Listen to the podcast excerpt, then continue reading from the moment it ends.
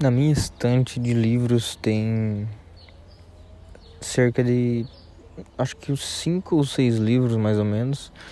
São livros que eu já li e que eu grifei muitas coisas e que são livros que eu volto sempre que eu sinto que eu preciso, sabe? São livros totalmente diferentes assim.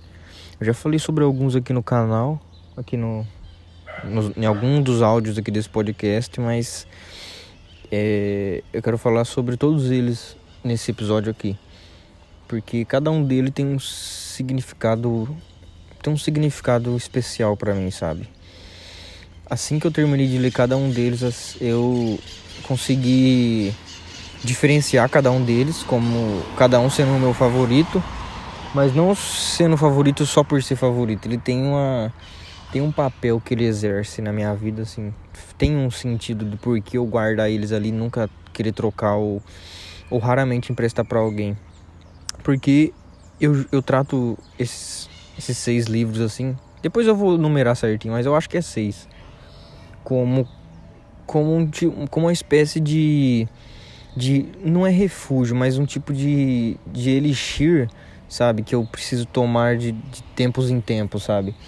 E no momento que eu me encontro aqui, eu tô precisando desse elixir, um elixir específico. Bom, vamos, vamos começar com, com as leituras que eu tenho nessa esse elixir, né? Esses elixires, é, essas soluções, né?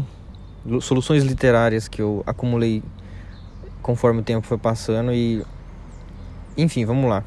Primeiro que eu lembro aqui, o que eu tô em mãos aqui, o que eu sinto precisar dele que eu tô relendo de volta. Agora ele inteiro sem, sem só pular nas partes grifadas. É um livro do David Le Breton que chama Desaparecer de Si Mesmo.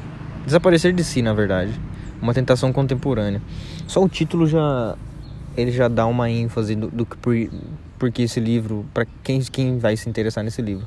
Não é que a pessoa quer desaparecer nem nada do tipo, é que esse livro ele, ele é muito eu vou ler aqui o prefácio dele. Ao longo desse livro, seguiremos múltiplas pistas do desaparecimento de si em alguns estratagemas de nossos contemporâneos para deslizar entre as malhas do tecido social e renascer alhures sob outra versão de si mesmos, ou para apagar-se da descrição na solidão na ausência. Enfim, eu não vou ler tudo o prefácio, eu vou falar um pouco o que eu entendi desse livro, o que eu o que eu guardo dele e o porquê ele me é tão importante, né? Esse livro ele é um ele é, ele é o principal de todos. Acho que ele é o principal assim, é o, é o livro chave do, dos que eu guardo quando em tempo de tempos em tempos eu preciso reler algumas é, preciso ler de novo algumas obras assim. Esse é o principal porque ele ele como que eu posso explicar assim? Ele é o corpo ele é o corpo dessa odisseia, né? Esse episódio chama Odisseia, Odisseia pessoal. E ele é o corpo dessa odisseia. Ele é como se fosse um, um diário de bordo de pessoas que participaram dessa odisseia, sabe? Que também precisam de tempos em tempos repensar um pouco a vida, sabe? Tem um termo muito bom que é o termo branco, que é, é tipo assim, o termo branco que eles falam nesse livro é um tipo de esquecimento, de apagamento, de. Enfim, sabe? Esse livro então ele é voltado assim para para esse tipo de. para esses tipos de reflexões, sabe? Que de tempos em tempos a gente se esgota de quem nós somos e aí surge um um desejo de desaparecer, sabe? Assim, do âmago mesmo, assim, de não, de não suportar mais a realidade, sabe? Ao mesmo tempo reconhecendo que a gente não tem, que a gente se sente impotente de, de poder mudar muitas coisas, a gente não pode mudar quase nada, bem pouca coisa, sabe? E essa impotência toma conta da gente e a gente fica meio alhure, sabe? Fica meio. É sobre isso esse livro, sabe? É sobre essas coisas aí que, que tipo, a gente não presta atenção ao decorrer do tempo e chega uma hora que o corpo fala, o corpo fala pra gente e a gente acaba deixando de fazer algumas coisas, começa a ficar estressado sem entender. Eu, eu era um desses, assim, eu ficava estressado sem entender, não entendia, fazia as coisas mesmo sem sentido, não entendia nada. Aí quando eu comecei, assim, tipo, ter essas recaídas, aí eu descobri esse livro, li a primeira vez, ele já entrou de primeira, assim, no meu, no meu, nos meus favoritos, assim, de, de que eu posso voltar sempre que eu puder, sempre que eu precisar, né? Que essa que no momento está sendo uma dessas vezes, como eu já disse antes. Então esse é sobre isso aí. Um complemento dele é um livro do Dostoiévski, Memórias do Subsolo. É um complemento para esse livro aqui.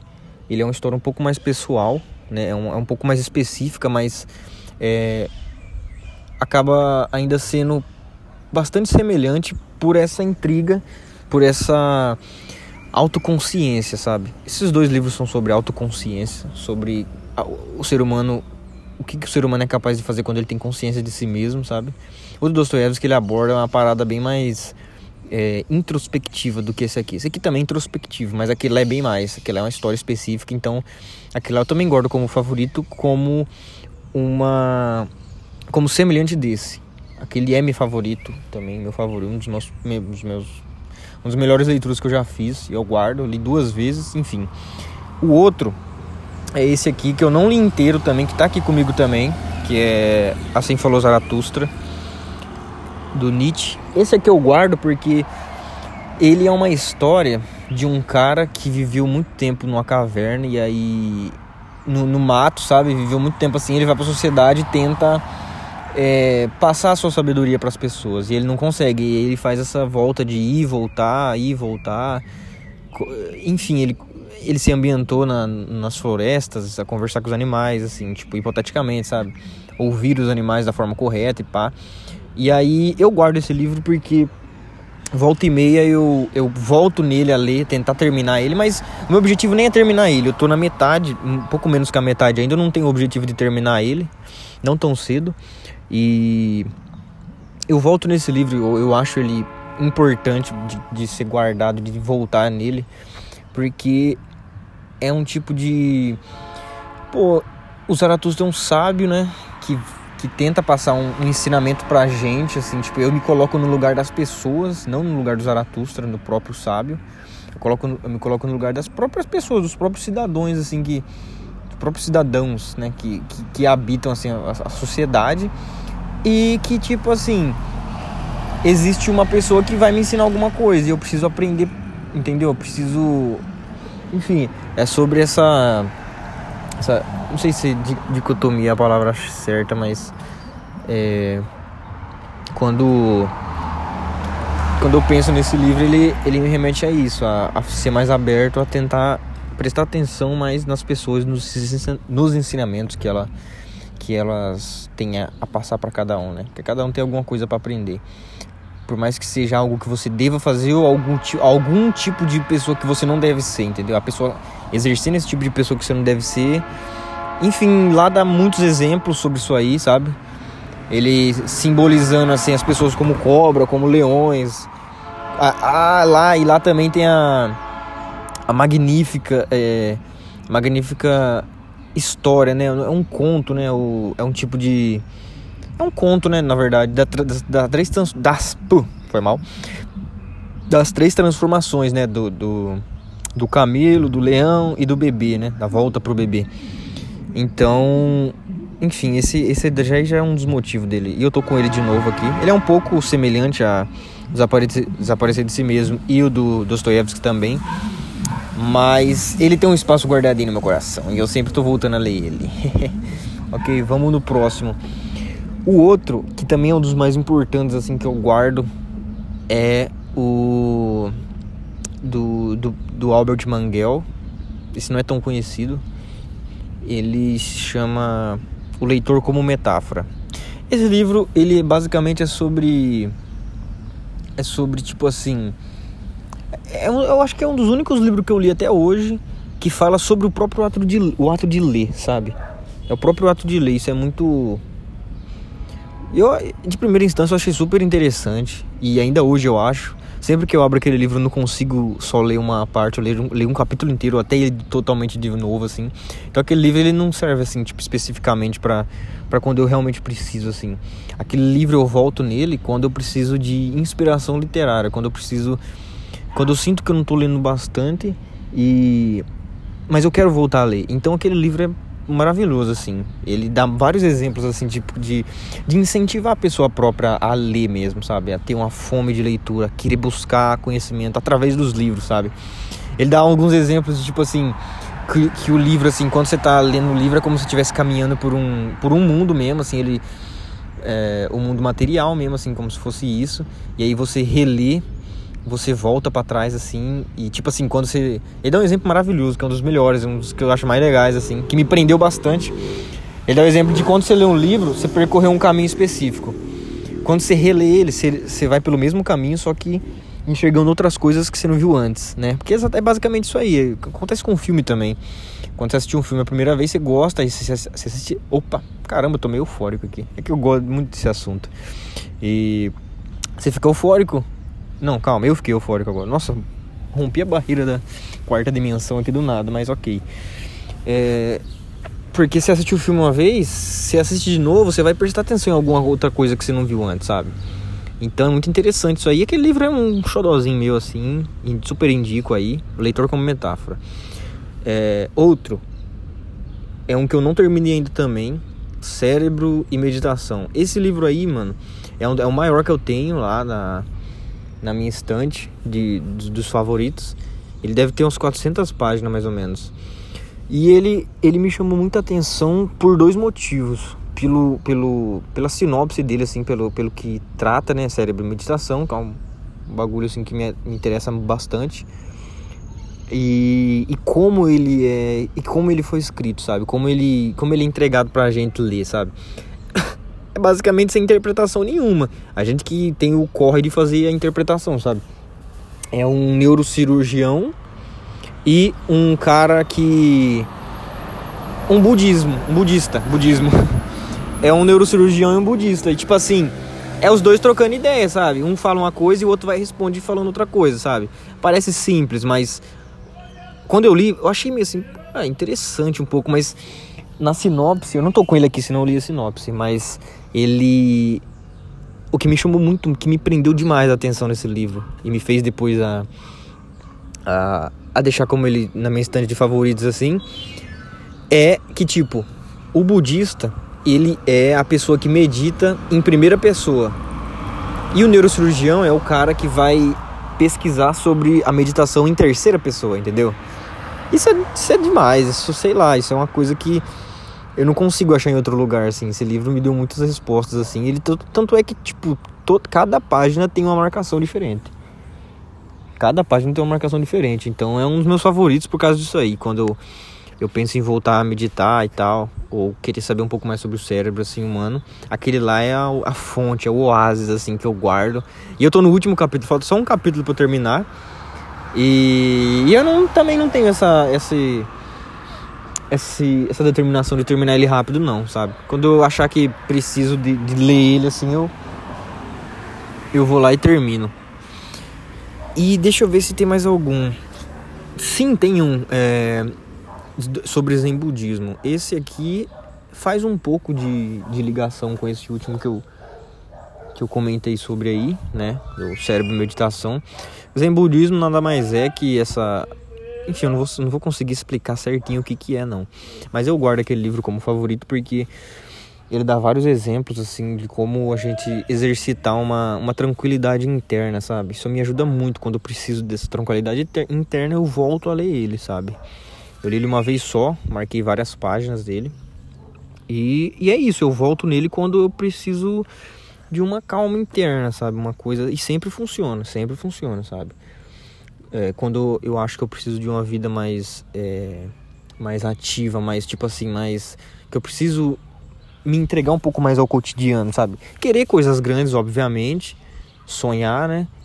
Porém, aceitar, assim, é aceitação, né? Esse livro, basicamente, é quando, quando eu sinto que eu preciso de aceitação, ele, ele vem muito a calhar. Aceitação do cotidiano. Por exemplo, eu quero uma coisa, só que eu preciso fazer várias coisas que, que são do cotidiano, que todo dia eu vou ter que fazer um pouquinho, e eu preciso aceitar isso. E essa aceitação vem desse livro, vem dessa, dessa ideia do, do, do Zen Budismo. Assim, claro que eu não concordo totalmente, né? O próprio o DT Suzuki lá, o cara que, que explica um pouco mais sobre o budismo, assim, o Zen Budismo, ele também diz a mesma coisa. E eu compactuo com a ideia dele de que não concordo 100% com, com as práticas zen, budismo, zen budistas, do Zen, né, na verdade. Mas muita coisa lá a gente consegue pegar e, e viver no nosso cotidiano, sabe? Muita coisa mesmo. Talvez eu grave um vídeo sobre cada um desses livros. Eu vou fazer isso, acredito. Que é um assunto que eu fico muito eufórico, eu até atropelo as palavras aqui. Bom, outro livro que eu guardo lá é o livro do Sísifo, né? É de filosofia, assim. É é de uma moça, uma psiquiatra, eu acho que é psi, psicóloga e psiquiatra, uma coisa assim. Ela estudou esse mito, né? Sísifo aí, pra quem não sabe, é o, o, o mito do cara que ele foi amaldiçoado, entre aspas, assim, a, a levantar uma pedra. Tipo, levant, levar uma pedra até o topo da montanha e deixar ela rolar, pegar ela de volta e fazer esse ciclo infinitamente, né? Então, esse livro eu guardo ele como meu favorito e volto nele sempre que. É, é bom, ele também é um complemento do, do, do Zen Budismo, porque ele, ele bate muito, muito na tecla sobre também a aceitação do cotidiano, sabe? É um tipo de aceitação do cotidiano, aceitação de que as coisas. É, as coisas precisam ser assim, sabe? Não, não no modo coach de falar, não precisa ser assim não, na verdade, né? É, enfim, tem uma frase lá que, que é uma das melhores que eu acho sobre aquele livro, que é o seguinte, mais ou menos assim, eu não vou lembrar, ele não tá aqui comigo, ele não tá aqui comigo, mas a ideia que ele tenta passar, que eu interpretei é a seguinte, que existe muitas coisas, tipo, na nossa vida, sobre relação, sobre tudo, assim, Muita, existe muita, muita coisa mesmo que a gente só consegue é, tirar dessa experiência algo nutritivo, algo é, algo benéfico, assim, algo que a gente vai realmente levar para a vida quando a gente é, volta e sempre faz aquela coisa, sabe? Tipo assim, a não transitoriedade, sabe? Porque a vida hoje em dia é muito, é muito transitória, né? Transitoriedade existe e naquela frase ele diz algo. Ah, tá escrito algo do tipo assim. Às vezes a gente precisa de algo não transitório para a gente conseguir tirar algo que a transitoriedade facilmente conseguiria não deixar essa experiência chegar até a gente, sabe? Pelos caminhos que são possíveis, né? Sabe? Eu não sei se ficou tão claro, mas enfim, essa, essa frase, essa, essa ideia que ele tenta passar eu acho muito, muito, muito interessante, sabe? Sobre coisas que a gente precisa fazer sempre a mesma, assim, a mesma coisa pra gente conseguir aprender alguma coisa ali, sabe? Um exemplo é você querer aprender alguma coisa nova, alguma habilidade, sabe? Você tenta sempre a mesma coisa, tenta, tenta, tenta. Uma hora, por tanto você tentar do mesmo jeito, você vai conseguir fazer uma coisa diferente, sabe? Uma outra ideia muito interessante daquele livro é que, tipo assim, por mais que você percorra o mesmo caminho sempre, nunca vai ser o mesmo caminho. Você vai estar sempre vendo por um outro olho, por, um, por, por outros olhos, né? Que nem o cara que não não atravessa o mesmo rio duas vezes, porque o rio já é diferente, o cara também não é o mesmo e tal. Enfim, esse livro é meu favorito, não, não preciso dizer o porquê, né? O cotidiano tá aí, a gente às vezes se desanima um pouco, e ele, ele serve para mim justamente para isso aí, para voltar e, e e aceitar cada pedra que a gente tem que levantar e depois descer e levantar de novo e enfim. Eu sempre estou voltando nessa leitura também. E eu acho que é isso, eu acho que não tem mais eu acho que não tem mais leitura que, que eu esteja lembrando aqui agora no momento. Eu tô tentando resgatar aqui na memória, mas é, é por, por uma foto que eu consegui lembrar, mais um que tá nessa minha, na minha lista de favoritos. E esse, esse é o, é o livro que é o único livro assim que tem um embasamento mais religioso, assim, não tão religioso assim, mas que tem mais a, a presença de Deus, assim, sabe? Que é o livro Confissões de Santo Agostinho. Esse esse é um dos meus favoritos, assim. Esse eu sempre tô voltando. Esse livro é enorme. Ele é 400... É, ele é grande, mas ele não é tão grande quanto o outro, né? Quanto o Cérebro Meditação que eu tinha comentado anteriormente. Só que esse dos, dos, das confissões de Santo Agostinho, ele é muito importante para mim porque ele é um cara que ele foi peregrino e ele tem e ele tá escrevendo sobre o contato que ele teve com Deus, sabe? Então eu tô sempre voltando nesse livro quando eu sinto que eu tenho um contato assim mais próximo com Deus, sabe? Quando alguma coisa que alguma coisa remete a essa ideia divina, eu sempre corro atrás desse livro e, e continuo a leitura e tipo assim, é muito importante para mim saber que teve pessoas que passaram não pela exatamente pela mesma coisa que eu tô passando, mas teve é, experiências semelhantes, sabe? E o Santo Agostinho teve todos esses tipos de experiências, sabe? Ele também foi jovem, assim, a, a, as primeiras cartas são quando ele, quando ele ainda era jovem, né? E aí as cartas finais, assim, quando ele é, tá em relacionamento e entre outras coisas, assim, né? Enfim, esse livro é muito bom. Eu sempre tô voltando nele quando eu sinto algo divino, quando eu preciso desse empurrão divino, quando se, quando, enfim, quando eu sinto a necessidade de algo maior, sabe? Ou algo, enfim, é isso aí. Eu não vim explicar muito sobre isso aí não. E por fim tem um outro que eu não considero ele tão assim o meu favorito, mas ele tá lá na minha na minha estante de favoritos, né? Que é o Sofrimentos do Jovem Werther. Esse, esse livro aí, eu guardo ele ali na parte de cima dos favoritos ali. Eu não volto tanto nele, né? Eu li uma vez só não até o final também. Eu não volto tanto nele, assim, a única lembrança assim é que eu tenho benéfica dele é a ideia é, é antes da, tipo assim, porque o livro é dividido em duas partes. O que a, o que eu gosto nele é sobre a primeira parte, né? Porque a segunda parte é um pouco mais melancólica e tal. Talvez um dia eu termine esse livro, mas a primeira parte é o que me interessa mais, é o porquê que eu guardo ele. É, o que eu gosto daquele livro é a ideia, tipo, de, do cara, do Werther, né, do jovem Werther, o jeito que ele observa o mundo, sabe? Ele observa o mundo de um jeito muito, muito interessante, muito assim, muito maravilhoso, assim, sabe? Ele enxerga, ele faz você enxergar também depois que você lê, sabe? Umas coisas assim que você não conseguia, você, você olhava assim, sabe? E enfim, é, um, é uma perspectiva nova de ver o mundo. É, isso, é por isso que eu guardo aquele livro. Exatamente por isso aí. E também pelo modo que, que é escrito, que nos é entregue, assim, me interessou bastante a minha curiosidade, assim, porque é cartas, né? É como se um amigo estivesse escrevendo para você, sabe? Ele escreveu cartas pro amigo dele e tal, e, e aí você vai lendo, assim, você vai entrando na, na narrativa, você, você, é o leitor, assim, né? Enfim. E, bom, é, é isso aí, eu acho. Tem um aqui que eu tô aqui com ele agora. Eu vou, eu vou falar dele por último aqui, para finalizar esse, esse episódio que tá bem grande. Que é um que eu adquiri esses tempos aí, que eu acredito que ele vai estar tá nessa. Ele vai estar tá nessa. Nessa estante de favoritos de elixires aí que eu vou precisar voltar de tempos em tempos. Que é o livro do Osho, né? Aprendendo a silenciar a mente. Esse livro aqui eu tô na metade dele. E o, o, o título dele já fala tudo, né? Esse livro eu já tava procurando ele faz um bom tempo. Só que eu não achava, acabei achando, acabei achando ele num sebo, né? Ele acaba sendo bastante semelhante, é, ele fa acaba fazendo um combo bem interessante com o cérebro meditação e o, o Zen budismo, né? Então, acredito sim que ele vai entrar nessa lista aí, sabe? E eu acho que é isso aí, né? Acho que deu, né? Acho que falei tudo que eu queria falar aqui. Espero que quem assistiu até aqui tenha gostado aí, né?